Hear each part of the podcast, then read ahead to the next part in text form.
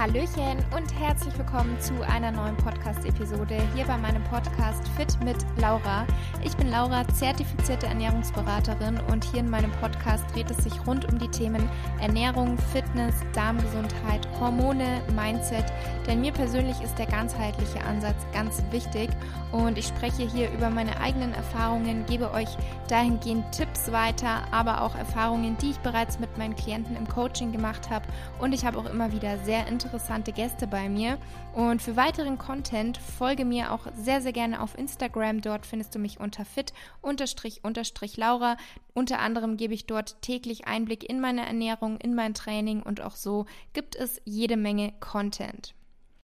Wenn dir mein Podcast gefällt und du ihn vielleicht auch regelmäßig hörst und mich unterstützen möchtest, dann würde ich mich riesig freuen, wenn du mir eine Bewertung bei Apple Podcasts hinterlassen möchtest oder ein Abo bei Spotify. Und damit herzlich willkommen zur neuen Episode. Ich hatte in der heutigen Episode wieder einen Gast bei mir und zwar Timo Osterhaus. Timo ist Arzt und wir haben über das Thema Schlaf gesprochen. Warum überhaupt Schlaf so wichtig ist für unsere Gesundheit, was im Schlaf passiert, welche Schlafphasen es gibt, was man da auch beachten kann oder sollte. Ähm, natürlich auch, wie viel Schlaf wir so im Durchschnitt brauchen. Thema Schlaf und Koffein. Dann seine Tipps und natürliche Mittel für einen erholsameren Schlaf. Also es ist auf jeden Fall eine super spannende Podcast-Episode geworden. Lohnt sich definitiv, sie komplett anzuhören. Und ich wünsche euch jetzt ganz viel Spaß dabei. Hallo Timo, herzlich willkommen in meinem Podcast. Freut mich, dass du heute dabei bist. Ich würde sagen, zu Beginn stell dich doch sehr, sehr gerne erst einmal vor, damit die Zuhörer und Zuhörerinnen wissen, wer hier denn heute eigentlich dabei ist. Ja, klar, sehr gerne. Hallihallo an dieser Stelle. Ähm, erstmal vielen Dank für die Einladung. Äh, mein Name ist Timo Osters. Ich bin Arzt und Coach seit acht bis zehn Jahren. Also Coach seit acht bis zehn Jahren. Ähm, und ich glaube, ich bin ein ganz anderer Arzt, als die meisten klassischen Mediziner das sind, weil ich mich wesentlich mehr mit dem Thema Gesundheit auseinandersetze. Was man auch so in der Praxis vom Prinzip her sieht, wenn ich mit Menschen zusammenarbeite, kommen sehr viele Menschen mit chronischen Erkrankungen, aber auch viele Leistungssportler, muss man sagen. Das heißt, wir gehen der Ursache von Erkrankungen auf den Grund und machen jetzt nicht so reine Symptombekämpfung, wie sehr viele klassische Mediziner das aus dem Studium kennen, mit Medikamenten und Co. Das heißt, wir beschäftigen uns sehr viel natürlich auch mit Medikamenten, aber vor allem mit Blutanalysen, mit Themen wie Schlaf, Ernährung, alles was zum Thema Immunsystem und Regeneration dazugehört. Logischerweise natürlich auch Bewegung und Training. Und so sind wir beide ja auch zueinander gekommen. Genau, finde ich richtig gut. ähm, und seit wann bist du mit deinem Studium fertig und was hast du für eine Fachrichtung danach gewählt? Ja, sehr spannende Frage. Ähm, also Stu Studium fertig habe ich seit letztem Jahr. Jetzt muss man realistisch aber sagen, für die Leute, die sich so ein bisschen mit dem Medizinstudium beschäftigen, wenn man fertig ist, ist man halt fertig und die normalerweise oder die meisten Medizinstudenten schlagen danach so diesen klassischen Weg ein. Das heißt, man sucht sich jetzt Allgemeinchirurgie, Neurochirurgie, Allgemeinmedizin, innere Medizin aus, macht dann fünf, sechs Jahre Facharzt im Krankenhaus und macht sich dann entweder mit einer eigenen Praxis selbstständig oder irgendwas zumindest in der Richtung oder bleibt im Krankenhaus oder irgendwas. Bei mir war das gar nicht so. Ich habe schon während des Studiums, so nach dem zweiten Studiumsjahr angefangen, mich neben dem Studium extrem viel weiterzubilden. Das heißt, ich war in Amerika, habe in Deutschland ich kann es ich kann's dir gar nicht genau sagen, aber zigtausende Euros für Weiterbildung ausgegeben. Ich mache noch einen Master in klinische Psychoneuroimmunologie. Mhm. Ähm, also auch wieder so ein Zungenbrecher vom Prinzip. Und ähm, von daher ist es schwierig, ja. Also ich habe die Approbation zum Arzt letztes Jahr gemacht oder letztes Jahr bekommen, mit dem, mit dem Staatsexamen abgeschlossen. Aber wenn man realistisch und ehrlich ist, mache ich das eigentlich alles schon viel länger, weil ich halt während des Studiums als Coach gearbeitet habe und da jetzt nicht so viele Dinge anders waren, ob ich jetzt approbiert bin oder nicht. Natürlich darf ich jetzt mhm. wesentlich mehr und kann jetzt auch mit Medikamenten Menschen mit Schilddrüsen zum Beispiel unterstützen, aber langfristig dafür sorgen, dass diese Schilddrüsenmedikamente logischerweise wieder ausgeschlichen werden durch Lifestyle-Optimierung und Co. Okay, genau, und zum Thema Facharzt oder Fachrichtung. Ja ich habe gar keine Fachrichtung eingeschlagen, weil die Fachrichtung, die ich gerne machen würde, so Gesundheitsmedizin, die gibt's nicht. Das mhm. ist von daher, du musst in Deutschland keine Facharztweiterbildung machen.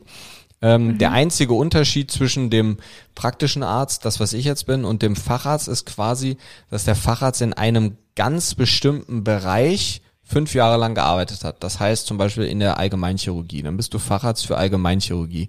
Das bringt mir aber nicht viel, denn diese Facharztweiterbildung, die ich machen möchte, nämlich im Gesundheitsbereich, gibt's de facto so nicht. Das Einzige, was da passen würde, ist Allgemeinmedizin. Ähm, mhm. Das ist theoretisch auch das, wo ich jetzt arbeite im Moment, wenn du es so sehen möchtest, als Allgemeinmediziner. Ähm, aber selbst wenn du die Facharztbezeichnung Allgemeinmedizin tragen möchtest in Deutschland, musst du zwei Jahre ins Krankenhaus. Und da kann ich dir schon recht ähm, ehrlich sagen, dass ich das wahrscheinlich nicht tun werde. Ähm, mhm. Denn wie gesagt, das ist halt, ähm, das brauchst auch und das ist super wichtig. Ich glaube, das ist auch wichtig, dass wir das sagen, dass irgendwie so diese klassische Medizin nicht schlecht ist. Ähm, die brauchst definitiv, ist halt eine, ich sage jetzt mal, ist halt eine andere Zielgruppe, die dadurch angesprochen wird. Genau. Also es gibt definitiv ja Menschen, die das brauchen, aber jetzt so Thema normal, also normal in Anführungsstrichen, Ernährung, Sport, Schlafen, einfach so gesunder Lifestyle ist natürlich nochmal einfach eine ganz andere Zielgruppe. Aber das wäre jetzt eben auch meine Frage gewesen, warum denn dann nicht ähm, Allgemeinmedizin oder vielleicht auch Sportmedizin, weiß ich natürlich jetzt nicht so genau, warum das nicht passen würde. Und ob du dann auch ohne Facharzt ähm, eine Praxis aufmachen kannst, also eine ganz normale Arztpraxis. Mhm, ja, super Frage. Das sind auch Fragen, wo ich vor anderthalb Jahren an dem Punkt stand, wo ich gedacht habe, so, hm, es gibt doch irgendwo noch so ein kleines Herz in mir drin, was irgendwo sagt, so, ja, mach doch deinen Facharzt. Ähm, aber theoretisch der Unterschied in Deutschland zwischen Facharzt und praktischem Arzt, wenn es ums Arbeiten wirklich geht, ist, dass du als Facharzt mit der Krankenkasse abrechnen darfst. Also mit der normalen Kassen, ähm, mit der normalen Kassenverordnung theoretisch arbeiten darfst. Privatrezepte und Selbstzahler, das ist was, was du sofort nach dem Studium machen kannst und das ist das, was ich momentan auch mache. Und das Ding ist, wenn du dir überlegst, ähm, mache ich die, will ich einen Kassensitz zum Beispiel haben, dafür bräuchte ich einen Facharzt in Allgemeinmedizin. Ähm, mhm. Dann könnte ich mit der Kasse abrechnen. Das Problem ist, dass in Deutschland unser System so geschaffen ist, dass diese alternativmedizinischen Dinge von der Kasse nicht übernommen werden. Da fängt es schon beim, beim Blutbild an. Das heißt, wenn du Mikronährstoffe, Vitamine und Co. bestimmen lassen möchtest, dann wird das sehr, sehr, sehr selten von der gesetzlichen Krankenkasse übernommen, von dem privaten schon. Von daher hast du als Facharzt, wenn du in diesem Gesundheitsbereich arbeitest, keinen wirklichen Benefit, weil ne, also alle Ärzte, die ich kenne, die in dem Bereich arbeiten, die sind entweder kein Facharzt oder die sagen ganz bewusst, ich hätte keinen Facharzt machen sollen, weil damit ziehe ich mhm. jetzt Menschen an, die, ich kenne zum Beispiel eine Gynäkologin, die so in dem Bereich sehr viel unterwegs ist, die aber keine Gynäkologin in dem Sinne ist, hat aber einen Facharzt für Gynäkologie gemacht und sagt so, hey, ich ziehe halt jetzt eigentlich die Leute an, die zum Gynäkologen gehen wollen und ähm, das ist mhm. eigentlich das, was ich nicht möchte und es ist irgendwo, wenn du dich mit diesem Lifestyle-Thema beschäftigst und gerade Schlaf, Regeneration und Co. Ähm, mit in das Thema reinnimmst, dann ich will nicht sagen, es ist vertane Zeit, ne, aber es ist schon, du machst halt fünf Jahre etwas, was, wo du weißt, dass du es danach eh nicht machst. Und ja. ähm, ich habe auch so ein bisschen Angst, dass ich mich dann in diesem System ähm, einfach gefangen wiederfinde irgendwo, weil ich meine, es fühlt sich schon gut an und wie du eben gesagt hast, es braucht das. Ne? Das Krankenhaus ist mhm. super wichtig, gar keine Frage. Du kannst jetzt nicht mit Ernährung und Co. Ähm, Krebs heilen. Du kannst natürlich dafür sorgen, dass sowas wesentlich seltener auftritt. Und natürlich auch gerade so, wenn wir uns so Verletzungen, chirurgische Sachen anschauen, also Notfallmedizinisch, Akutmedizin, Herzinfarkt, da sind wir super in der klassischen Medizin. Das ist ja auch das, was ich ja auch gelernt habe. Ja, das ist super. Aber halt gerade diese chronischen Erkrankungen, Thema Darm, Thema Hormone, Östrogendominanz, auch das Thema Pille absetzen ist ein riesengroßes Thema, was von der klassischen Medizin so nicht behandelt wird. Und Schilddrüse mhm. ganz weit vorne mit dran. Von daher, ich denke nicht, dass ähm, ich einen Facharzt machen werde, aber vielleicht denke ich da in einem Dreivierteljahr, Jahr auch anders drüber und ähm, ja, dann schauen genau. wir mal. Genau, es ist ja nicht so, dass du es in ein paar Jahren nicht mehr machen kannst. Nee, ähm, eben. Und ja, und würdest du dann rückblickend aber trotzdem sagen, dass du auf jeden Fall zufrieden bist damit, dass du das ähm, Medizinstudium gemacht hast? Also hat dir das viel gebracht oder würdest du vielleicht rückblickend sagen, das, was du jetzt machst, da hättest du vielleicht auch lieber irgendwie einen anderen Studiengang oder nur Ausbildungen gewählt? Nee, auf jeden Fall. Ich bin super happy, dass ich das gemacht habe, weil ich denke, also ohne das jetzt irgendwie auf die Waagschale legen zu wollen, aber ich glaube, die Generation an Medizinern, die jetzt in den nächsten Jahren rauskommen werden oder die mhm. fertig sein werden mit dem Studium, die sehen dieses gesamte Thema. Ich meine, du kennst es, du bist da auch total drin. Dieses Fitness-Thema, Ernährung und Co., das boomt ja in den letzten weiß ich nicht, mhm. zehn Jahren oder so boomt das total auf. Und ich bin super froh, dass ich äh, Medizin studiert habe, weil ich jetzt die Möglichkeit habe, dadurch, dass ich eben auch zehn Jahre des Coach-Dasein kenne, dass ich das jetzt miteinander verbinden kann und dadurch dem medizinischen Aspekt nochmal eine ganz andere Note verleihen kann und da mhm. vielleicht auch langfristig was verändern kann. Denn wir sehen einfach, wenn man sich die Zahlen in Deutschland anschaut, so chronische Erkrankungen werden immer mehr und wir haben aus der Schulmedizin oder aus der klassischen Medizin keine wirklich adäquate Behandlung dafür, außer Pillen bei Bluthochdruck zum Beispiel jetzt. Mhm. Und das ist ja langfristig irgendwie nicht die Lösung. Und von daher bin ich sehr froh, dass ich Medizin studiert habe, weil ich sehe das auch so ein bisschen als meine Mission, irgendwo da einen Fußabdruck ähm, zu hinterlassen mhm. und Menschen auch aufzuklären, weil ich glaube, wenn dieses Aufklärungsthema, und das machst du ja auch super genial, ähm, mhm. dann, dann werden sich automatisch langfristig weniger Probleme ergeben, weil die Menschen verstehen, warum und wie etwas in einem gewissen Bereich im Körper funktioniert und warum manche Dinge Sinn machen und vielleicht manche Dinge gar keinen Sinn machen. Ja, da stimme ich dir absolut zu. Und ich, also ich weiß halt immer nicht, ob ich quasi durch die Zielgruppe, die ich bei Instagram habe, ob das wie so eine kleine Blase ist ähm, oder ob tatsächlich das Interesse an Ernährung, an Fitness, an Gesundheit generell einfach, ob das wächst. Also ich merke es zum Beispiel auch in meinem Freundeskreis, da sind aber halt auch einfach viele, die sehr sportinteressiert und auch ernährungsinteressiert sind. Aber ich hoffe auf jeden Fall, dass sich das die nächsten Jahre so entwickelt, dass das generell einfach wichtiger wird für alle. Und würdest du oder hast du jetzt in deinem Studium vielleicht ähm, beobachten können, dass manche deiner Kollegen auch so ein bisschen in die Richtung ähm, gegangen sind, dass die auch da ganzheitlicher denken? Weil wir kennen ja jetzt zum Beispiel beide die Caro, die ja auch sehr in die Richtung geht, dass sie so komplett ganzheitlich denkt und ähm, alle Bereiche für wichtig ansieht und auch mehr in die Prävention gehen will. Mein Freund zum Beispiel hat auch Medizin studiert, der macht jetzt gerade seinen Facharzt. Da merke ich auch, dass er sich auch einfach sehr auch für das Thema Ernährung und Sport und wie alles zusammenhängt interessiert. Hast du da selber auch ähm, Freunde oder Kollegen gehabt, wo du das Gleiche beobachten konntest? Ja, also erstmal sehr spannend. Ich wusste gar nicht, dass dein Freund auch Arzt ist. Ähm, ähm, aber sie sind überall, die Ärzte. Sie sind überall, genau, sie sind überall. Das ist die Blase, in der man sich dann befindet, ja, überall von Ärzten umzingelt. Ähm, ja, schwierige, schwierige Frage. Also ich würde ganz klar sagen, nein. Ähm, denn, also klar, ich lebe ja auch so ein bisschen in meiner Blase, wo ich mich mit den Menschen und gerade mit den Ärzten auch umgebe, die anders denken. Ich kann dir aber sagen, die kann ich an anderthalb Händen abzählen in Deutschland. Ähm, denn ich glaube, und ich merke es ja selber, es erfordert sehr viel Mut, etwas anders zu machen. Denn ja. ähm, man hat halt nicht so denjenigen, den man fragen kann, so hey, und wie bist du Kardiologe geworden? Der dir dann sagt so, hey, guck mal, geh in die Klinik und in die Klinik und so. Im Moment ist es so, so, hey, was ist denn mein nächster Schritt? So, ich weiß es nicht. So, man muss es halt ausprobieren. Ähm, und das war auch so ein bisschen der Gedanke, als ich die Akademie letztes Jahr gegründet habe. Ich möchte einfach was Neues machen, ich möchte was Neues schaffen, ich möchte Menschen inspirieren und dafür sorgen, dass Menschen langfristig gesünder werden. Und ich glaube, das ist ein Schritt, den kriegt man im Studium logischerweise natürlich nicht beigebracht, weil die einen natürlich auch in diesem System halten wollen, klar. Ähm, aber ich glaube, dass man dadurch, dass man so lange studiert, verlernt man auch irgendwo, und das war bei mir gar nicht so. Ich habe zwei Jahre länger studiert als normal, weil ich halt in Amerika war zwischendurch und Weiterbildung gemacht habe in ganz vielen verschiedenen Bereichen. Und deswegen hatte ich nie so diesen straighten Weg, dass ich irgendwie ein Jahr nur Medizin studiert habe, sondern ich habe immer andere Sachen parallel noch dazu gemacht. Ähm, was glaube ich bei mir nochmal so ein, so ein bisschen anderes Licht auf das Ganze wirft. Aber ich glaube, man verliert mhm. einfach mega den, ja, ich will nicht sagen den Antrieb, aber den eigen Anreiz, was eigenes zu kreieren. Und ähm, wie gesagt, es gibt halt einfach super wenig Leute, die es machen. Und deswegen hat man auch einfach maximal wenig Ansprechpartner in dem Bereich. Ja. Ja, und generell ist es ja auch so, zum einen denken wahrscheinlich, wie du viel, also wie du gesagt hast, viele gar nicht daran, was eigenes zu machen.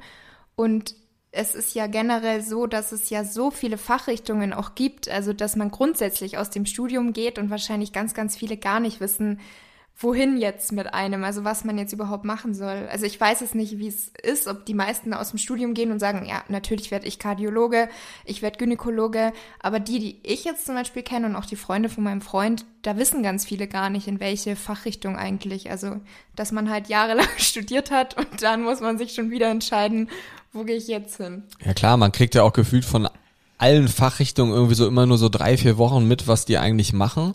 Und da kriegst du mhm. ja eigentlich auch nie wirklich mit, was die dann im Alltagsgeschäft so machen, ähm, sondern halt immer nur dann hier mal eine Woche Blockpraktikum, dann da mal eine Woche Blockpraktikum.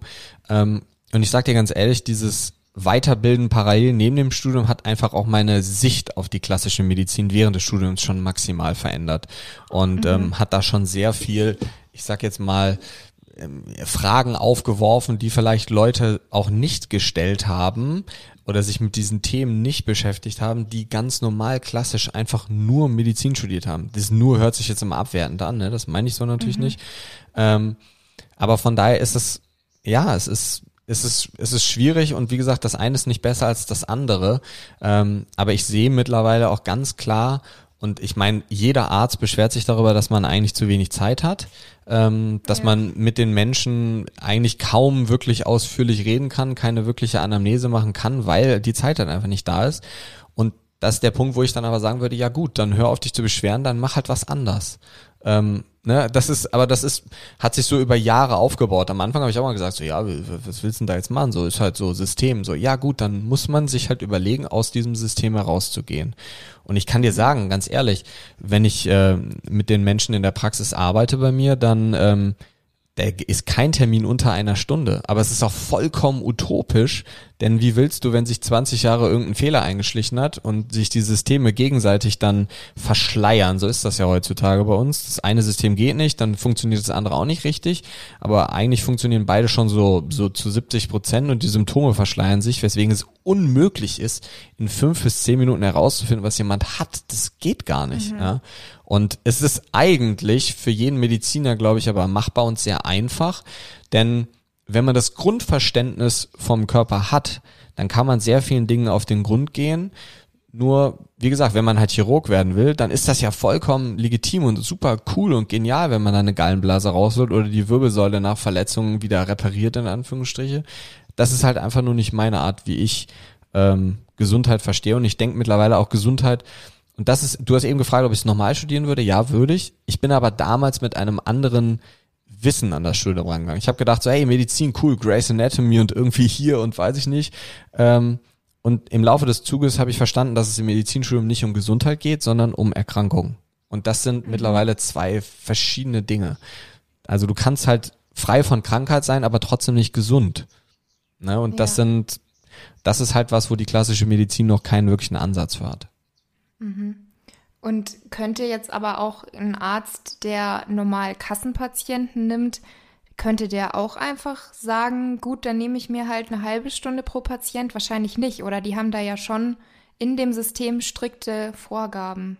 Also klar, er könnte es natürlich sagen, aber er könnte es nicht abrechnen. Ähm, ah, okay. ne, also er kann natürlich sagen, so, hey, ich nehme jetzt zwei Stunden für einen Patienten, dann hat er zwei Möglichkeiten. Entweder er arbeitet 24 Stunden am Tag und das jeden mhm. Tag, ähm, oder er kriegt halt trotzdem nur diese sechs bis zehn Minuten bezahlt. Und das ist, mhm. und das mhm. ist genau der Grund, warum ich sage, wofür Facharzt? Wofür? Ja. Also was, was, was ist dann besser danach? Mhm. Nichts. Ja, du Dass kannst sich nicht. Das System ändert. Ja, ja, ne, und das ist, du kannst nicht mehr abrechnen als vorher. Und sind wir realistisch? Also auch wenn du mit Menschen zusammenarbeitest, wenn du dein Buch schreibst, wenn du dich generell mit Ernährung beschäftigst, ein Großteil, was Gesundheit angeht, ist einfach, das kostet etwas. So ist es, wenn du dein mhm. Auto in die Werkstatt bringst, das kostet etwas. Wenn du zweimal mehr zum Zahnarzt gehst, gut, ein Teil übernimmt die Krankenkasse, ein Teil aber auch nicht. Ähm, das kostet was. Und ähm, wenn man sich halt früh genug mit dem Thema Gesundheit beschäftigt, dann ist es logischerweise günstiger und je nachdem, was man macht, ist es teurer. Ich sage dir aber, das Geld ist nie das Problem. Nie. Ja. Aus der, aus der Praxis sage ich dir, das ist nie das Problem. Weil den Leuten, die diesen Weg zu mir suchen, die waren vorher bei sechs anderen Ärzten, sind von allen ich sage jetzt nicht blöd behandelt worden, aber so standardmäßig behandelt worden und die Leute fühlen sich alle schlecht und sind deswegen gerne bereit zu sagen, ey, ich möchte mein Leben ändern, ich möchte, dass es mir wieder gut geht, ich möchte wieder schlafen können, ich möchte wieder mit Energie aufstehen und einfach mit meinen Enkeln im Park spielen können, ohne dass ich äh, nach fünf Minuten denke, ich muss jetzt erstmal wieder fünf Stunden schlafen. Und mhm. da sind, also da ist eine, eine gewisse Summe die Stunde nicht das Problem. Ähm, ja. Und wie gesagt, das ist halt einfach eine, Altern Alternativmodell. Ne? Ja, finde ich sehr spannend.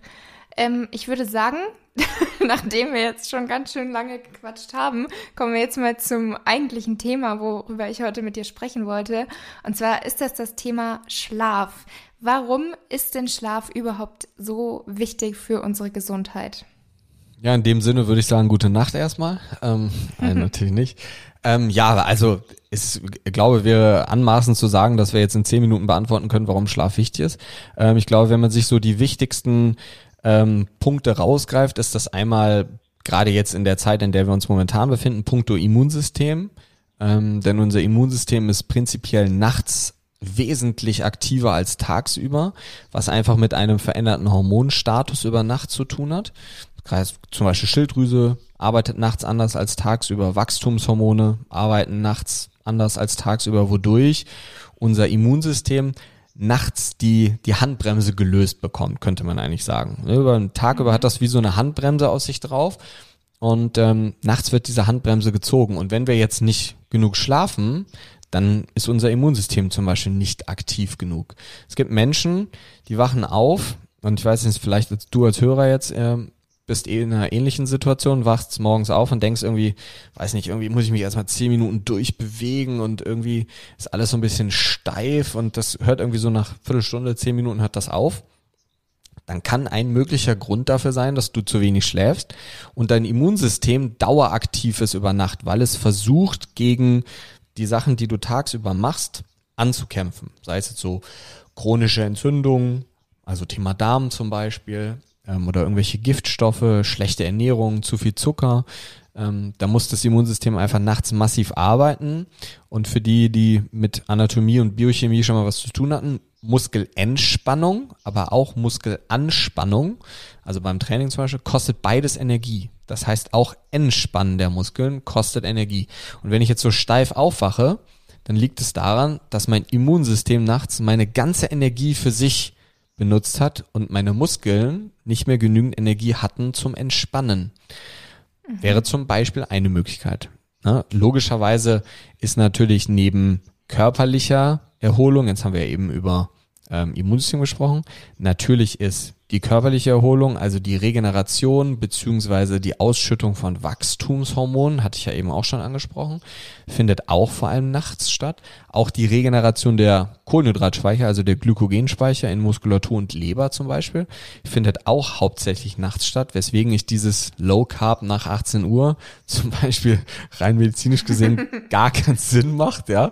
Ähm, mhm. Denn vor allem nachts brauchen wir die und vor allem Kohlenhydrate sind super für den Schlaf, ähm, mhm. was so Thema Serotoninstoffwechsel angeht. Ähm, das heißt, Kohlenhydrate fördern über eine Aminosäure Tryptophan den Serotoninstoffwechsel und Serotonin wird dann zu Melatonin und Melatonin ist unser Schlafhormon. Ähm, weswegen das eine nette Marketingidee ist, irgendwie so schlank im Schlaf, keine Kohlenhydrate nach 18 Uhr. Mal ganz abgesehen davon, dass die Kohlenhydrate gar nicht wissen, wie viel Uhr es ist. Ähm, aber vom Prinzip her ist körperliche Regeneration super wichtig und neuronale, also Mindset ist ja so der, der Begriff des 20. und 21. Jahrhunderts mittlerweile. Ja. ähm, diese psychologische Erholung. Ne, das ist natürlich mhm. definitiv auch ein, ein super wichtiger Punkt. Ne? Das sind jetzt alleine schon drei Punkte vom Prinzip her, die man so ad hoc ähm, definitiv benennen könnte. Oder es waren sogar mehr als ah. drei. Waren sogar mehr als drei, aber könnte man natürlich stundenlang wahrscheinlich drüber reden, warum Schlaf so wichtig für uns ist. Ähm, du hast ja jetzt auch schon ein bisschen angesprochen, was passiert dann mit uns im Schlaf? Kann man dazu vielleicht auch noch nicht allzu detailreich ein bisschen was sagen? Zum Beispiel, was passiert mit unseren Hormonen? Mhm. Mache ich jetzt schon den Eindruck, als würde ich immer so ins Detail abschweifen. Nein, nein, nein, nein, alles gut, alles gut. Nicht das, nur damit du weißt, wie ich die Fragen meine. Ähm, Ja, also wenn man sich das hormonell anschaut, ist es vom Prinzip her natürlich so, dass alles, was diesen regenerativen Aspekt, also wir haben zum Beispiel vier wichtige Neurotransmitter in unserem System. Das sind Dopamin, ne, das kennt jeder eigentlich mittlerweile, so dieses Glückshormon zum Beispiel. Ähm, es gibt Acetylcholin, dann gibt es Serotonin und GABA. GABA braucht man nicht aussprechen, weil das kann sich sowieso kein Mensch merken, wie das ausgesprochen heißt. Aber das sind so die vier Neurotransmitter. Und Acetylcholin und Dopamin sind aktivierende Neurotransmitter. Das heißt, die aktivieren uns, das, die geben uns Glücksgefühle, die werden ausgeschieden, wenn wir eine gewisse Situation ausführen, Blödes Beispiel, aber zum Beispiel Rauchen ist für viele Leute so ein Dopaminanstoß dann in einem gewissen Moment, weswegen das so eine Art Sucht dann vermittelt. Das heißt, es ist eher so ein mhm. aktivierender Neurotransmitter. Und Serotonin und GABA sind eigentlich so die hemmenden Neurotransmitter. Und Serotonin, wenn man sich so den Stoffwechsel anschaut, Hormone werden ja immer aus irgendetwas gebildet. Und Serotonin unterliegt zum Beispiel diesem Tryptophan-Stoffwechsel. Haben wir eben schon habe ich eben schon mal ganz kurz drüber gesprochen, die Aminosäure Tryptophan, die dann zu Serotonin wird und Serotonin wird dann zu Melatonin. Und Melatonin ist so unser Schlafhormon, was uns hilft, einzuschlafen, letzten Endes uns in verschiedene Schlafphasen geleiten kann. Ist jetzt aber nicht so, dass man sich vorstellt, wenn man Melatonin einnimmt, dann wird man plötzlich müde. So ist es nicht. Das hilft einem, quasi abzuschalten und runterzufahren und dadurch einfacher in den Tiefschlaf bzw. in die verschiedenen Schlafphasen einzutreten. Und das Serotonin ist halt so ein, ein Vorläufer davon. Das heißt, wenn wir viel Serotonin haben, dann bilden wir langfristig, wenn unser System adäquat funktioniert, ähm, Melatonin und können besser schlafen. Und Serotonin können wir jetzt zum Beispiel dadurch vermehrt bilden beziehungsweise zu uns nehmen, wenn wir Kohlenhydrate essen. Denn Kohlenhydrate, mhm. ich, äh, wann hast du schon mal einen Teller Nudeln gegessen? Okay, Teller Nudeln ist jetzt ein blödes Beispiel, zu viel Gluten, aber wann hast du jetzt mal so eine riesen Schüssel Haferflocken gegessen und gedacht so, boah, jetzt gehe ich Bäume ausreißen? So, eigentlich sehr selten, muss man ja realistisch sagen. Und das liegt unter anderem daran, dass Kohlenhydrate den Serotoninstoffwechsel triggern und uns das helfen kann, runterzufahren. Man sollte jetzt natürlich nicht denken so, ah, wir haben im Podcast gesagt, ähm, Kohlenhydrate essen und dann schlafen. Also jetzt nicht um drei vor zehn einen Teller Haferflocken essen und dann um eine Minute nach zehn ins Bett gehen. Ja. Ne, das wäre jetzt auch so falsches Verständnis dahinter. Da sollte man schon zusehen, dass man anderthalb bis zwei Stunden dazwischen Zeit lässt, aber bis diese Stoffwechsel getriggert werden, ähm, das dauert natürlich auch ein bisschen. Das ist ja, ich meine, letzten Endes muss der Haferflocker erstmal verdaut werden, ins Blut ankommen oder die Einzelsubstanzen, Glucose müssen irgendwo ankommen und das triggert dann letzten Endes neuronal ähm, unseren Serotoninstoffwechsel und dadurch können wir dann einfacher und besser einschlafen. Das jetzt zum mhm. Beispiel. Aber logischerweise, wie eben gesagt, ähm, unser Zuckerhaushalt, also unser Insulinsystem, also unsere Bauchspeicheldrüse arbeitet nachts auch anders, ähm, weswegen es zum Beispiel Sinn macht, ähm, einfach jetzt irgendwie nicht gefühlt nachts aufzustehen und ein Brötchen mit Nutella zu essen, weil das das System vollkommen außer Rand und Band bringen würde und Vielleicht lacht es ja ein oder andere, aber ich höre das regelmäßig, dass es Leute gibt, die nachts aufstehen, weil sie irgendwie Heißhungerattacken haben. Ja, ich höre das tatsächlich auch öfter. Und dann denke ich mir so, hä, ich, ich kann ich kann es mir auch überhaupt nicht vorstellen so. Aber da läuft dann über den Tag was schief. Ja, also das Problem ja. liegt dann selten in der Nacht, sondern die Leute unterzuckern dann, ähm, weil einfach die letzte Mahlzeit vielleicht ziemlich suboptimal gestellt war. Mhm. Und ähm, das ist einer der möglichen Gründe. Gibt natürlich noch viel mehr Gründe, aber so Thema Wachstumshormone, ähm, Testosteron, all was diesen regenerativen und vor allem zellaufbauenden Prozess letzten Endes angeht, das ist nachts viel, viel, viel aktiver, weil wir das halt logischerweise ähm, evolutionär einfach nutzen, um uns zu erholen und um Schäden, die den Tag über entstanden sind. Man sagt ja auch so, Muskeln wachsen in der Ruhephase zum Beispiel ähm, mhm. vom Prinzip her, vor allem nachts, weil unsere Hormonlevel da maximal ähm, quasi auf Wachstum ausgelegt sind. Und du hattest jetzt ja vorher schon angesprochen, wir haben die verschiedenen Schlafphasen oder auch Schlafzyklen genannt. Welche gibt es denn da? Genau, es gibt mehrere. Ne? Es gibt jetzt nicht nur den einen oder den, nicht nur ein oder zwei, sondern es gibt letzten Endes ähm, eine übergeordnete Phase, das ist so diese REM-Phase, heißt Rapid Eye Movement, also die Augen bewegen sich quasi ganz schnell.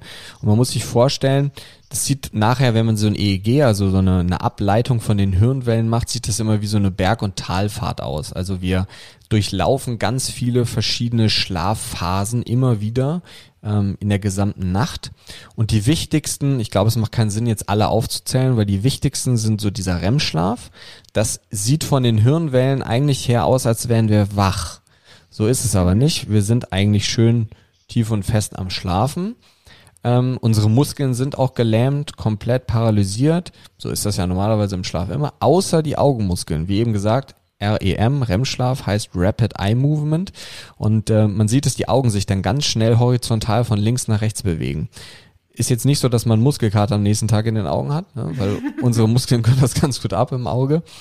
Und dann kommt vom REM-Schlaf mehrere Phasen, die quasi in den Tiefschlaf, also in diesen Slow Wave Sleep, also in den SWS-Schlaf quasi einleiten. Und dieser Slow Wave Sleep, das ist der wirkliche Tiefschlaf, von dem wir mal alle sprechen.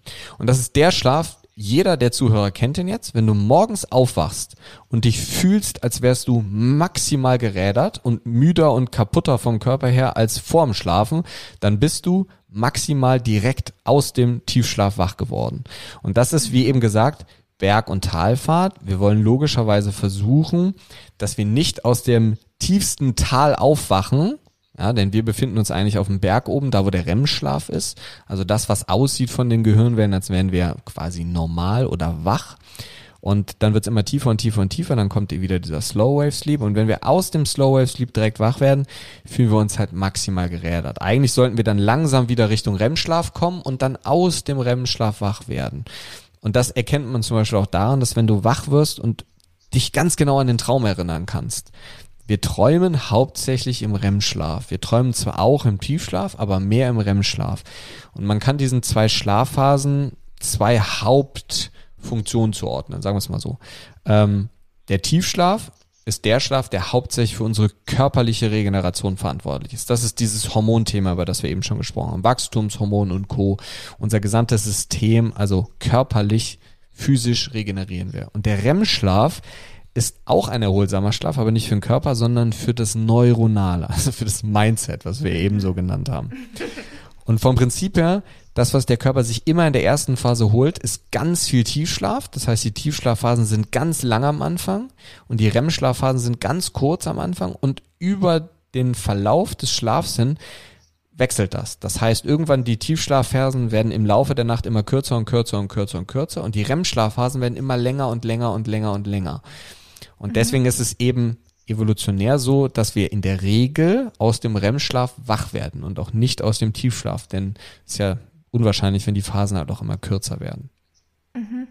Und die wechseln sich dann über die Nacht sozusagen bestenfalls immer ab. Genau, das heißt, in der Regel fangen wir, starten wir ähm, mit einer gewissen Schlafphase, kommen dann in eine tiefere, in noch eine tiefere. Das sind so N1, 2 und 3 Phasen. Die haben dann verschiedene Wellen vom Prinzip, wenn man sich das im EEG anschaut. Dann kommt der Tiefschlaf und aus dem Tiefschlaf kommt dann wieder die Dreier, die Zweier, die Einer Phase und dann kommen wir in den REM-Schlaf und dann geht's wieder von vorne los. Das heißt, wir haben sogenannte Schlafzyklen vom Prinzip her, die immer mit einer Wachphase anfangen oder mit einer wachen anfangen, dann werden sie tiefer, tiefer, dann kommt der Tiefschlaf und dann gehen wir langsam wieder Richtung REM-Schlaf und das ist dann ein Schlafzyklus. Der dauert so, ist bei jedem ein bisschen anders, aber so roundabout 80 bis 90 Minuten dauert ein Schlafzyklus. Anhand dessen kann man sich zum Beispiel auch sehr einfach ausrechnen, wann man wieder aufstehen sollte, weil es macht halt keinen Sinn, ähm, aufzuwachen, wenn man mitten in der Schlafphase irgendwo drin ist. Ah, okay. Und ja, das wäre die nächste Frage. Wie viel Schlaf sollten wir im Durchschnitt haben? Also was ist da so die Empfehlung? Was braucht jeder? Es gibt ja viele, die sagen, ich brauche nur fünf, sechs Stunden. Andere sagen, ich brauche meine acht Stunden. Was ist da wirklich so die Empfehlung oder gibt es die überhaupt? Mm, ja, vom Prinzip her ist das natürlich schwierig zu sagen, weil jeder hat einen anderen Alltag. Menschen, die 100% im Büro arbeiten, haben einen anderen Alltag als Leistungssportler zum Beispiel. Vom Prinzip her kann man sagen, je länger man schläft, jetzt kannst du das aber auch nicht auf die Goldwaage legen. Also wenn du jetzt 15 Stunden schläfst, ist es jetzt nicht besser als 8 Stunden, ja. Aber man sagt schon, und das ist auch das, was die wissenschaftliche Datenlage hergibt, das Optimum liegt irgendwo so zwischen 8 bis 9 Stunden. Das hört sich jetzt echt mhm. viel an erstmal. Das liegt aber einfach daran, dass wir sehen, und das ist ja mittlerweile auch so, so wie dieses Wort Mindset, ist ja so 21. Jahrhundert, ähm, durchhasseln. So viel hasseln, wie es nur geht. So. Also so viel arbeiten und boah, ich schlafe jede Nacht zwei Stunden weniger, dann schaffe ich einen ganzen, habe ich gefühlt am Ende der Woche einen ganzen Tag mehr geschafft. so. Und ja, mhm. das kann man machen, aber irgendwann kommen dann halt die neuronalen Erkrankungen, dann kommt irgendwann die Depression und ähm, das kommt halt alles so schleichend, dann kommt irgendwo gefühlt das Burnout. Das heißt, unsere Systeme, wir unterliegen ja einem gewissen Biorhythmus. Und zum Beispiel sehr spannend, wir haben eben gesagt, die erste Phase, die der Körper sich immer holt, eigentlich, oder die, das, was der Körper am Anfang lang macht, ist Tiefschlaf und erst am Ende kommt dieses Neuronale. Das heißt, der Körper versucht erstmal, ähm, oder unser System versucht erstmal den Körper zu erholen und dann den Kopf, weil der Körper ist erstmal wichtiger als der Kopf, ja. Und mhm. ähm, was man aber sieht, ist, dass Menschen, die zu spät nachts ins Bett gehen, dass unser Schlafrhythmus sich nach einem oder einer zirkadianen Rhythmik widmet. Das heißt, diese Schlafphasen, diese Tiefschlafphasen, die die Leute am Anfang nicht holen, weil sie zu spät ins Bett gehen oder vielleicht auch nur dreieinhalb oder vier Stunden schlafen, diese Tiefschlafphasen sind weg. Die holen die sich nicht wieder. Das heißt, die starten dann in einer späteren Schlafphase, wo der Tiefschlaf schon viel geringer von der Dauer her ist. Das heißt, die kriegen effektiv gesehen langfristig viel mehr REM-Schlaf. Der Körper erholt sich aber dadurch nicht. Und das macht langfristig gesehen natürlich ganz, ganz, ganz viele Probleme. Vor allem, wenn man dann normalerweise ähm, oder normal weiterarbeitet, weiter Gas gibt den Tag über, aber halt nachts irgendwie immer erst um ein, zwei Uhr ins Bett geht und trotzdem irgendwie um sieben oder acht Uhr aufsteht. Klar ist dann natürlich auch der die genau oder die hundertprozentige Schlafdauer einfach viel zu wenig. Ähm, aber wir kommen auch eben nicht in diese zirkadian, in diesen Biorhythmus, wie man den ja auch nennt, kommen wir nicht rein und unser System kommt einfach dann nicht hinterher. das ist ein mhm. großes Problem bei Leuten, die Schichtarbeit machen. Weswegen Schichtarbeit zum Beispiel, wenn man sich so die Liste der WHO, die Liste der Weltgesundheitsorganisation anschaut, gibt es so eine Liste, wo krebserzeugende Substanzen oder Situationen oder Verhaltensmuster draufstehen. Da steht aber nur ein Verhaltensmuster drauf und das ist Schichtarbeit. Sondern stehen da so ganz viele schlechte Dinge drauf, so wie Transfette und Co., die man zu sich nehmen kann, die krebserzeugend mhm. sind, aber auch Schichtarbeit, wie bei Ärzten oder Menschen im Gesundheitsbereich. Ja, das stimmt leider. Ähm, und es gibt ja dann viele, die eben tatsächlich ganz, ganz lange Zeit immer nur diese drei, vier Stunden Schlaf haben und eben durchhasseln wollen und die dann einfach den Tag über mit Koffein überbrücken, Kaffee, Energy Drink, was es nicht alles gibt. Was sagst du denn dazu generell zum Thema Kaffee und sich damit wach halten oder auch dieses ich muss morgens Kaffee trinken, weil sonst geht gar nichts? Also Kaffee ist, ich glaube, man muss differenzieren zwischen Kaffee und Koffein, ähm, denn das sind an und für sich zwei unterschiedliche Dinge. Kaffee ist eine sehr, sehr, sehr gesunde Substanz, was aber nicht an dem Koffein da drin liegt, sondern an den ganzen antioxidativ wirkenden ähm, Substanzen, die sich im Kaffee befinden. Das heißt, man könnte jetzt auch entkoffinierten Kaffee trinken und hätte trotzdem fast alle ähm, von den gesundheitswirkenden ähm, oder positiven Substanzen aus Kaffee. Koffein ist eines der Nootropika, das heißt, das sind so diese Stoffe, die quasi unser neuronales System ankurbeln und auch Konzentration fördern. Und wie alles in unserem System funktioniert es über einen Feedback-Mechanismus. Das heißt, wenn wir ganz viel Koffein zu uns nehmen, sagt der Körper irgendwann, das ist ja eine schöne Sache, dann reguliere ich jetzt mal die Rezeptoren runter, denn ich kriege ja die ganze Zeit so viel davon, dann brauche ich ja nicht so viele Rezeptoren. Und das ist das, was wir merken, wir brauchen immer mehr Kaffee, um die gleiche Wirkung zu erzielen. Und es ist es kann eine Lösungsstrategie sein, mal für eine Lernphase oder auch eine Lösungsstrategie sein für zwei Hardcore ähm, anstrengende Wochen, weil man irgendetwas fertig kriegen muss, aber eine Dauerlösung ist es nicht. Und das merkt man logischerweise dann irgendwann, wenn nämlich dann unsere Stressachse nicht mehr mitspielt und nicht mehr hinterherkommt. Und das zum Beispiel wirkt sich dann auch auf diesen Serotoninstoffwechsel aus, auf den wir eben gesprochen haben. Denn diese Stressachse bewirkt in unserem Serotoninstoffwechsel, dass Serotonin und Melatonin dann nicht mehr gebildet werden können durch Aktivierung von verschiedenen Enzymen, die, ohne jetzt genau darauf eingehen zu wollen, was da passiert, viel zu kompliziert für einen Podcast. Ähm, aber vom Prinzip her ist es so, dass wir dann kein Melatonin und Serotonin mehr richtig produzieren können beziehungsweise viel weniger produzieren können. Und das führt dann langfristig dazu, dass selbst wenn ich das Koffein erstmal wegnehme, der Schlaf trotzdem extrem schlecht ist und vor allem auch nicht erholsam. Und jetzt muss man, ich glaube, wenn man von solchen Substanzen wie Koffein spricht, eine Zahl, die sehr wichtig ist, ist immer die Halbwertszeit. Halbwertszeit ist quasi die Zeit, nach der die Hälfte der Substanz noch da ist. Das heißt, ähm, wenn ich jetzt 100% Koffein zu mir nehme, ist nach sechs bis zehn Stunden, das ist nämlich die Halbwertszeit von Koffein, ähm, noch die Hälfte des Koffeins da. Das heißt, wenn ich jetzt, weiß nicht, zwei Tassen Kaffee um 15 Uhr trinke und im Worst Case, ja, je nachdem, was ich für eine Stoffwechselkapazität habe, habe ich um 1 Uhr nachts noch die Hälfte von dem wirksamen Koffein in mir drin, was ich um 15 Uhr getrunken mhm. habe. Das heißt eigentlich so 13, 14 Uhr sollte man aufhören, Kaffee zu trinken. Ja, also jeder meinst du, oder? Weil es gibt ja ganz viele, die dann auch sagen, nee, mir macht das gar nichts, ich schlafe da super. Ja, bin ich auch jemand. Bin ich, da gehöre ich auch okay. zu, definitiv. Also mhm. ich bin auch jemand, mir kann es wahrscheinlich einen halben Liter Red Bull äh, in mein Verdauungssystem kippen und ich würde trotzdem einschlafen. Aber es gibt einen Unterschied zwischen man schläft gut ein oder das System erholt sich auch nachts gut. Nur weil ich sage, ich schlafe sieben Stunden, heißt das noch lange nicht, dass ich mich auch wirklich in diesen Zyklen, über die wir eben gesprochen haben, in den nötigen erholsamen Phasen befunden habe.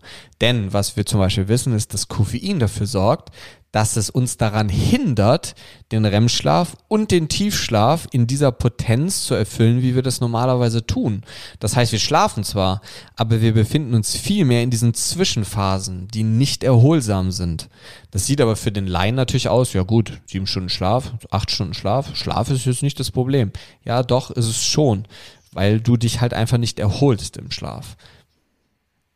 Ja, und trinkst du selber dann Kaffee und machst du vielleicht regelmäßige Koffeinpausen? Ja, ich trinke schon Kaffee und bei mir ist es aber so, dass ich, ich mache in der Regel intermittierendes Fasten.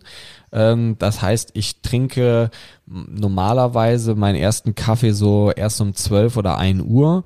Theoretisch mhm. ist das intermittierende Fasten jetzt kein Ausschluss, weil du kannst ja auch, Kaffee hat ja keine Kalorien.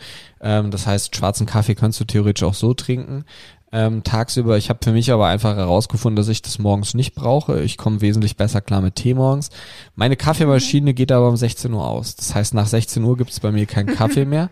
Ähm, und das ist was, was ich einfach für mich herausgefunden habe. Ich track meinen meinen Schlaf mit ähm, verschiedenen Gadgets, die man benutzen kann. Gibt da ja Armbänder und Ringe mittlerweile. Ähm, du kannst deinen Schlaf jetzt nicht hundertprozentig genau tracken, weil theoretisch geht das nur über ein EEG, aber ein mhm. ungenaues Tracken ist immer noch genauer als gar kein Tracken. Und ähm, ja. wenn ich das tracke, kann ich ganz genau sehen, wie sich meine HRV, das ist so der Parameter, den man letzten Endes gerade, was das Thema Stress und Co. und auch Schlaf heranzieht, so die Herzratenvariabilität ist das. Ähm, und da sehe ich ganz klar, wenn ich nach 16 Uhr Kaffee trinke, geht meine HRV drastisch runter. Und von daher habe ich für mich herausgefunden, 16 Uhr kein Kaffee. Für alle Patienten ist aber ab 13 Uhr Kaffeeschluss. Zumindest für alle Leute, die ein Problem haben mit Nebenniere, mit Hormonen, mit Schlaf im Allgemeinen, ist ab 13 Uhr Ende. Abgesehen davon, dass du jetzt schon gesagt hast, nach 13 Uhr sollte man, gerade wenn man eben Probleme hat, kein Koffein mehr trinken. Was gibt es denn noch für Tipps für eine bessere Schlafhygiene von dir? mein Lieblingsthema.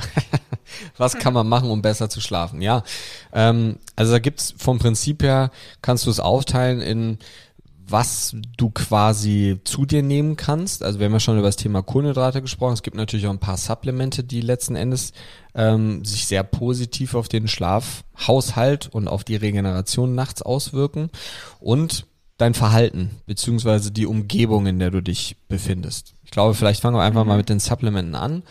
Ähm, mhm. Kohlenhydrate hatten wir eben schon. Ähm, eine Sache, die aus der Praxis aber auch aus der Praxis von allen anderen Ärzten und Medizinern, die ich kenne, bei fast jedem gemessen wird, ist ein Magnesiummangel. Und Magnesium ist so der Mikronährstoff, ähm, der über 80.000 verschiedene Funktionen in unserem Körper erfüllt. Und eine die die wenigsten Menschen kennen, aber was Magnesium mit am potentesten macht, ist sich positiv auf dein Schlafverhalten auswirken. Es ist nicht so dieses typische, die meisten Menschen, und das sehe ich irgendwie immer noch, ich denke dann auch mal so, ich bin in meiner Blase und denke mal so, ja, die Leute haben verstanden, Magnesium, Schlaf und so. Aber dann kommen die Leute an und sagen so, ah, ich will Muskelentspannung, Magnesium. Und dann denke ich mal so, okay, ja. Muskelentspannung durch Magnesium ist eine Nebenwirkung, die durch Magnesium entsteht. Ja, Die ist auch okay, weil Magnesium die Calciumrezeptoren blockiert und Calcium deswegen nicht mehr den Muskeltonus regulieren kann. Deswegen wirkt der Muskel oder wird der Muskel dann entspannt. Aber was viel potenter funktioniert durch Magnesium, ist unseren Schlaf positiv zu beeinflussen. Und da sind verschiedene Magnesiumformen relativ ähm, gesehen relevant, weil Magnesium ist nicht gleich Magnesium. Ich habe da, glaube ich, vor zwei Wochen einen schönen Instagram-Post zu verfasst, äh, wo man alle Magnesiumformen sieht. Die wichtigste Form für den Schlaf ist ähm, entweder Magnesium-Bisglycinat oder Magnesium-L-Treonat. Kann man ganz einfach googeln und beim Online-Händler des Vertrauens vom Prinzip her bestellen. Und das ist so das, das Wichtigste. Das ist so die Basis, wenn es ums Thema Schlafen geht. Was man natürlich logischerweise auch noch machen kann, haben wir ja eben schon drüber gesprochen, Melatonin ist seit anderthalb Jahren in Deutschland verschreibungsfrei. Das war vorher ein verschreibungspflichtiges Medikament, bis man irgendwann herausgefunden hat, dass es irgendwie gar keine Nebenwirkung gibt ähm, und der Nutzen einfach super genial ist von Melatonin und das neben maximal Schlafförderung auch noch als sehr, sehr, sehr starkes Antioxidans wirkt und damit antientzündlich wirkt. Also Melatonin, super geniales Supplement. Jetzt aber nichts, was man dauerhaft nehmen sollte. Magnesium ist was, was man fast dauerhaft nehmen kann. Ähm, Gerade auch so bei Problemen wie Migräne und so. Magnesium, allerbestes Supplement, was es überhaupt gibt. Und das, woran die wenigsten Menschen denken. Und auch noch eine dritte Sache, die sehr schön ist, die ich auch regelmäßig selber mache, ist CBD. Das ist ja auch etwas, was so super im Kommen ist seit ich weiß nicht, anderthalb Jahren oder so, ist ähm, quasi. Ja, ich weiß es auch nicht genau. Ich habe das Gefühl, es war mal eine Zeit lang sehr präsent, dann ist so ein bisschen zurückgegangen und jetzt kommt es wieder. Ist so meine, mein Eindruck. Ja, genau, aber irgendwie sowas in die Richtung. Da ist natürlich sehr wichtig, dass man auf eine vernünftige Qualität setzt. Ähm, das ist ja quasi mhm. ein, eine Substanz, die letzten Endes, die meisten Leute denken so, oh, das ist ähm, Cannabidiol, ähm, nee, Cannabis, das möchte ich nicht. Das ist kein psychoaktives Cannabis, muss man dazu sagen. Ähm, das heißt, wir haben die regenerativen Vorteile, auch bei chronischen Schmerzen und so, sehr gutes Supplement und es wirkt eben auch unter anderem beruhigend, dadurch, dass es sich eben auf diese HPA, also unsere Stressachse auswirkt. Und das hilft sehr, sehr, sehr vielen Menschen. Ansonsten kann man sagen, es ist natürlich ein ein individuelles Thema. Ich habe auch Patienten, die äh, sehr viele chronische Entzündungen haben und das System deswegen nicht runterfährt, weil dieses Immunsystem daueraktiv ist, wie das, was ich eben kurz erwähnt habe, dass es nachts aktiver ist. Diese Menschen profitieren zum Beispiel sehr von Vitamin C. Ähm, aber das ist jetzt nicht so das gängige ähm, Schlafsupplement, was ich empfehlen würde. Mhm. Genau, noch sehr einfach ist, ähm, wenn man sich das Verhalten anschaut. Das heißt, ähm, ich glaube, das ist auch schon sehr populär geworden mittlerweile. Ähm, wenn wir beim Thema Melatonin bleiben, Melatonin ist ein körpereigenes Hormon. Das heißt, wir produzieren das über einen Rezeptor, den Melanopsin-Rezeptor, der sich hinter bzw. in unserem Auge befindet. Und dieser Rezeptor letzten Endes sorgt dafür, dass unser Serotoninstoffwechsel angekurbelt wird und wir Melatonin produzieren. Allerdings funktioniert das nur, wenn dieser Rezeptor kein blaues Licht erkennt.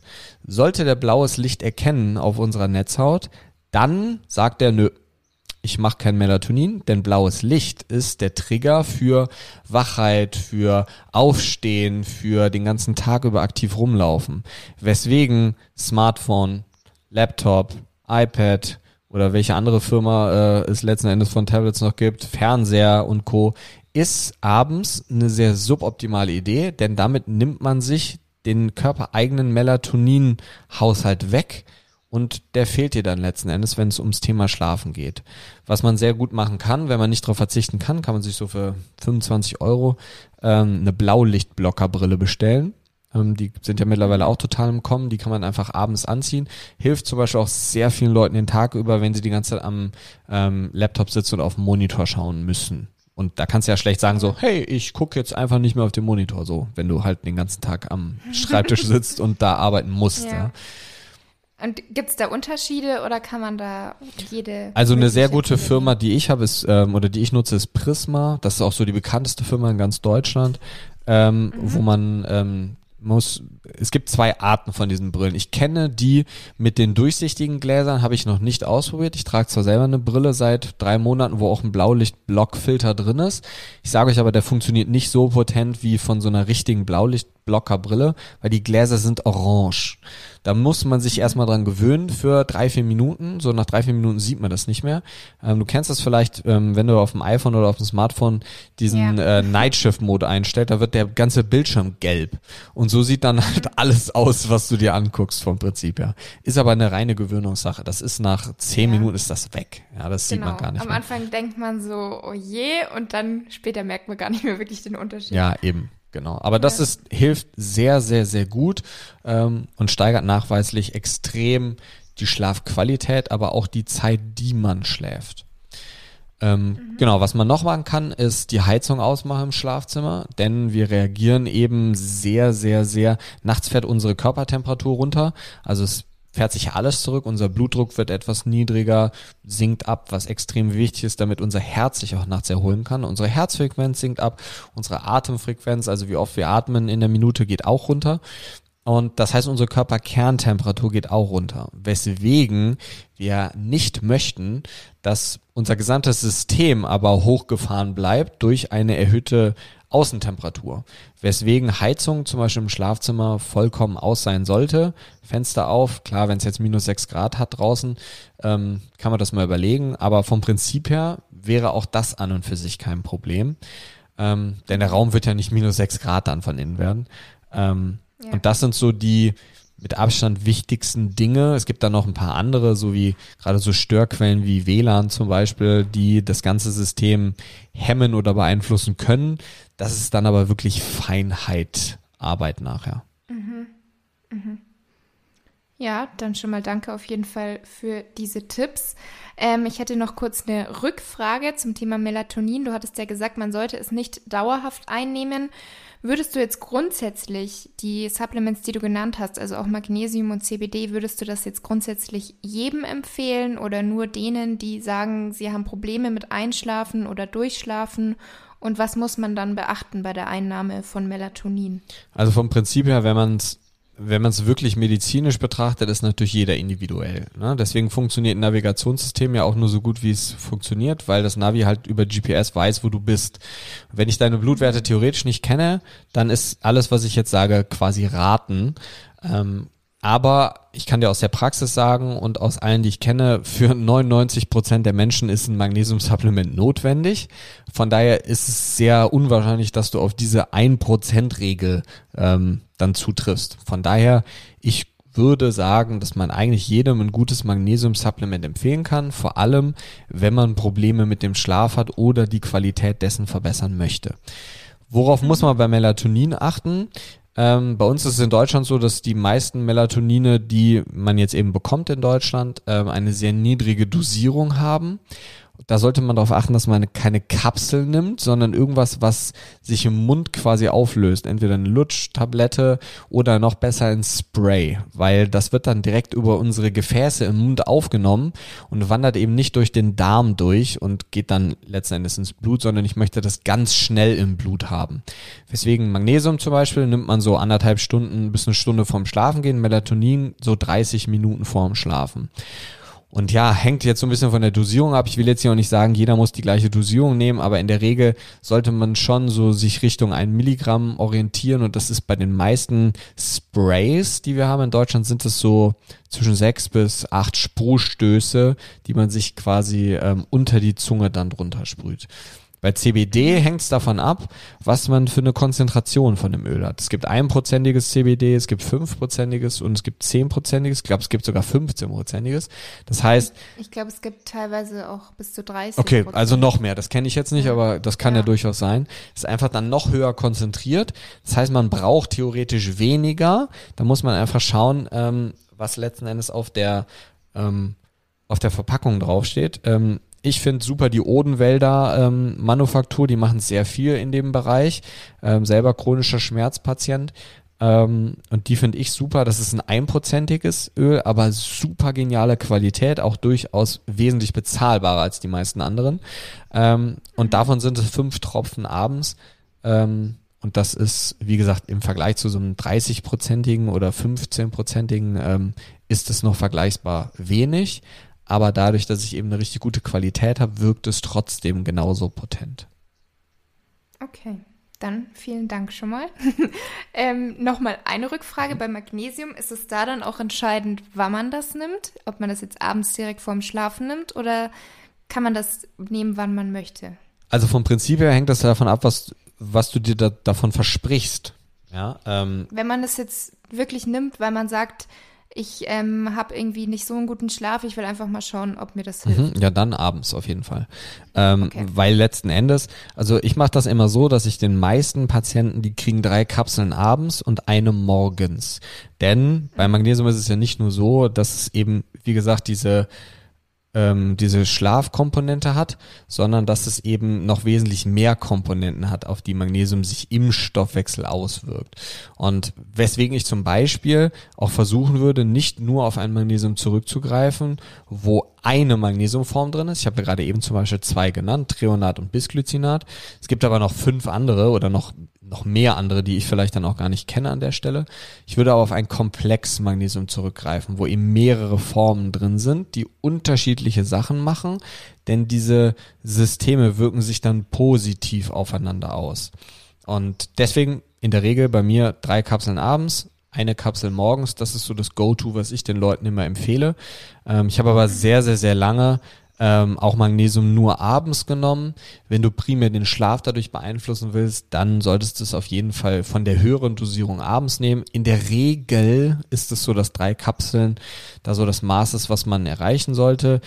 Eine gute Dosierung zum Beispiel wären so 340 Milligramm elementares Magnesium. Da muss man aber aufpassen, weil auf den Kapseln hinten steht selten das elementare Magnesium drauf, sondern da steht dann drauf Magnesium Bisglycinat 1200 Milligramm. Und das ist eben nicht das Gleiche. Also wenn du dir die Magnesiumverbindung anschaust, sind es in der Regel so drei 3,5 Gramm, also 3000 bis 3500 Milligramm. Und davon ungefähr 10 Prozent ist dann das elementare Magnesium. Okay, sehr gut zu wissen. Vielen Dank. Gerne. Jetzt hätte ich mal noch eine letzte Frage zu unserem heutigen Thema Schlaf. Und zwar Powernap. Mhm. Ist das wirklich sinnvoll? Muss man da auf irgendwas achten, wenn man es macht? Machst du vielleicht selber auch Powernaps? Erzähl gerne mal. Ja, das hängt so ein bisschen von der, von der Situation oder von der Phase ab, in der ich mich befinde. Ähm, wenn du einen geregelten Ablauf hast, und das ist für die meisten Menschen, die sich einen gesunden Schlafrhythmus antrainieren wollen, ist der Rhythmus nicht der, dass man sagt, so, okay, heute gehe ich um 10 ins Bett, sondern das Ziel ist es zu sagen, ich stehe jetzt jeden Morgen zur gleichen Zeit auf. Dann wird sich dein dein Schlafrhythmus automatisch einpendeln, weil du logischerweise früher dann müde wirst am Tag danach, wenn du um sechs aufstehst, aber irgendwie erst um drei ins Bett gegangen wirst. Und Powernaps können sehr, sehr, sehr viel Sinn machen. Das hängt davon ab, was du für einen Tag hast. Ähm, wenn dir jemand, zum Beispiel zu meiner aktiven Lernzeit, als ich viel gelernt habe, also sehr viel neuronal verarbeiten musste, habe ich sehr viele Powernaps gemacht. Denn eine der ersten Sachen, die der Körper sich dann holt, aufgrund des verschobenen Biorhythmus, wenn ich Mittag schlafe, ist neuronale Erholung, das heißt REM-Schlaf. Da musst du aber aufpassen, dass du jetzt keinen Powernap von anderthalb Stunden machst, weil sonst geht's dir danach schlechter als vorher. Denn dann ja. befindest du dich ja wieder in anderen Schlafphasen als die, die du eigentlich haben willst. Das heißt, so das optimale Powernap ist, und das hat man früher ganz oft gesagt, das heißt, du legst dich irgendwo hin und ähm, fängst an, quasi dein Nickerchen zu machen, legst dir irgendwie einen Schlüssel in die Hand und wirst wach, weil der Schlüssel auf den Boden fällt. Weil wenn diese Paralyse des, der Muskulatur anfängt, begibst du dich eben in diese tiefen Schlafphasen, in die du ja an und für sich nicht rein möchtest. Man kann aber so mhm. sagen, von der, von der Zeit her als Powernap ist so in der Regel das, was am besten funktioniert, hängt aber wie gesagt von Person zu Person ab, sind so zwischen 15 und 30 Minuten. Ähm, da muss man halt schauen, was für einen gut funktioniert. Die Datenlage ist da sehr, sehr, sehr unterschiedlich. Also manche Studien werden mit 15 Minuten gemacht, manche mit 25, manche mit 30. Und das ist immer sehr individuell davon abhängig, was hat man für einen Tag, wie anstrengend war der bis jetzt und wie bin ich gestrickt, also was bin ich für ein Typ. Aber vom Prinzip her kann man sagen, wenn man viel Leistung über den Tag bringen möchte, ist eine Mittagspause, äh, eine Mittagspause sag ich schon, ein Powernap eine super Sache. Zum Beispiel, was sehr gut funktioniert, ist ähm, Mittagessen, je nachdem, ob man gefrühstückt hat oder nicht, spielt jetzt eigentlich keine Rolle. Ähm, Mittagessen, nach dem Mittagessen oder du machst es ohne Mittagessen, funktioniert genauso gut. Ähm, denn es geht darum, dass du einen Kaffee trinkst und nach dem Kaffee dein Powernap machst. Denn bis das Koffein im Blut angekommen ist und wirkt, dauert das so 20, 25 Minuten.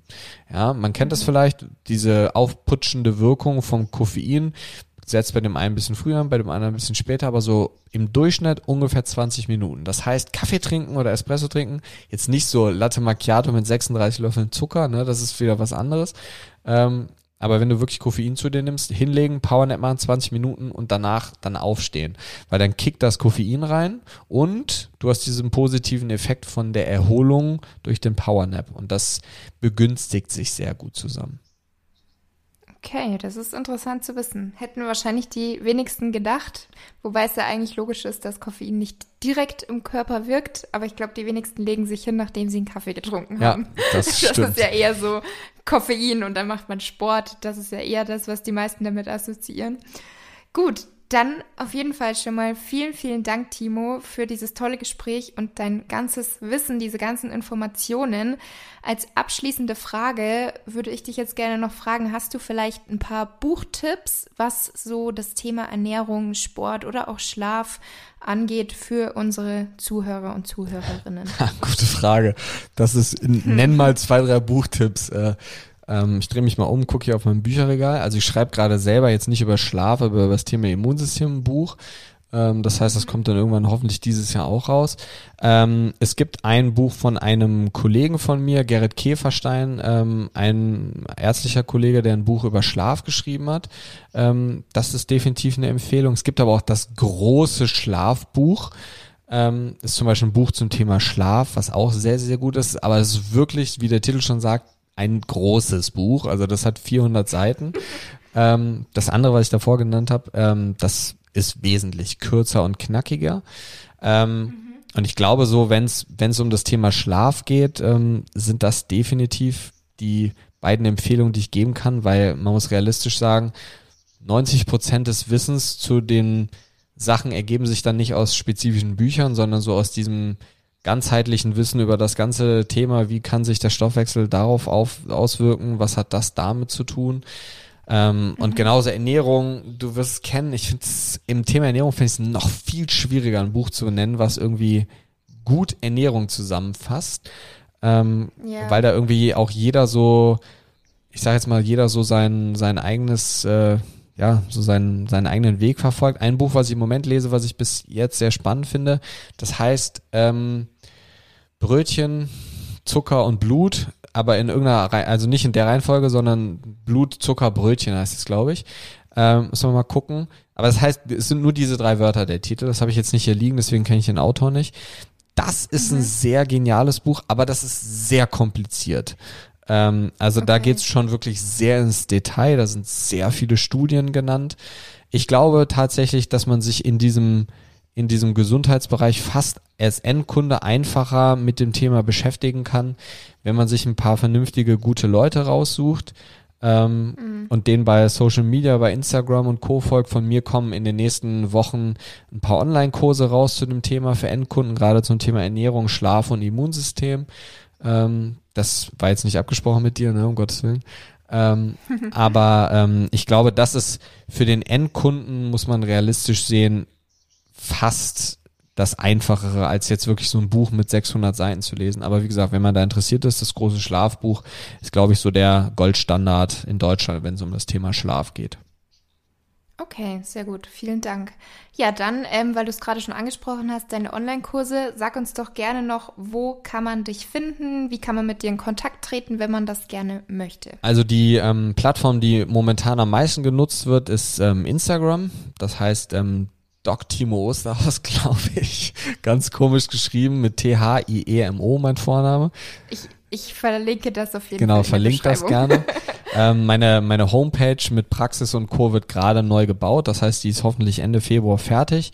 Ähm, ansonsten, wenn man sich ganzheitlich und wenn man vielleicht Trainer ist oder irgendwas in dem Bereich fortbilden möchte oder auch einfach ähm, sagt, man möchte da sehr tief in die Materie einsteigen, dann kann man sich gerne die Mathletics Academy anschauen. Das ist, wie gesagt, die Akademie, die ich gegründet habe letztes Jahr, ähm, wo ich mein ganzes Wissen gebündelt äh, in zwölf Modulen weitergebe. Und wie du gerade schon gesagt hast, die, die Online-Kurse, das wird alles in den nächsten drei, vier Wochen, je nachdem, wann ihr den Podcast hört, also Ende Februar, Anfang März wird das rauskommen. Und ähm, mhm. dann schauen wir mal, was meine Projekte so in puncto YouTube sagen. Das ist nämlich ein Thema, was ich mir schon seit gefühlt zwei Jahren auf die, auf meine Karte schreibe, aber es dann irgendwie doch irgendwie nie mache. Und ähm, von daher denke ich, dass das Thema YouTube in den nächsten Wochen auch äh, seine Relevanz haben wird. Und einen eigenen Podcast. Ach ja, genau, ja, siehst du, genau. Das weißt du schon mehr als Hattest ich. Du? Ja, genau. Genau, einen eigenen Podcast habe ich auch. Ähm, heißt Madness, das heißt die Kombination aus Medizin und Fitness. Und ähm, da versuchen wir sehr viel die Brücke zu schlagen zwischen Psychologie, Bewegung, Ernährung, auch wieder das ganzheitliche Thema.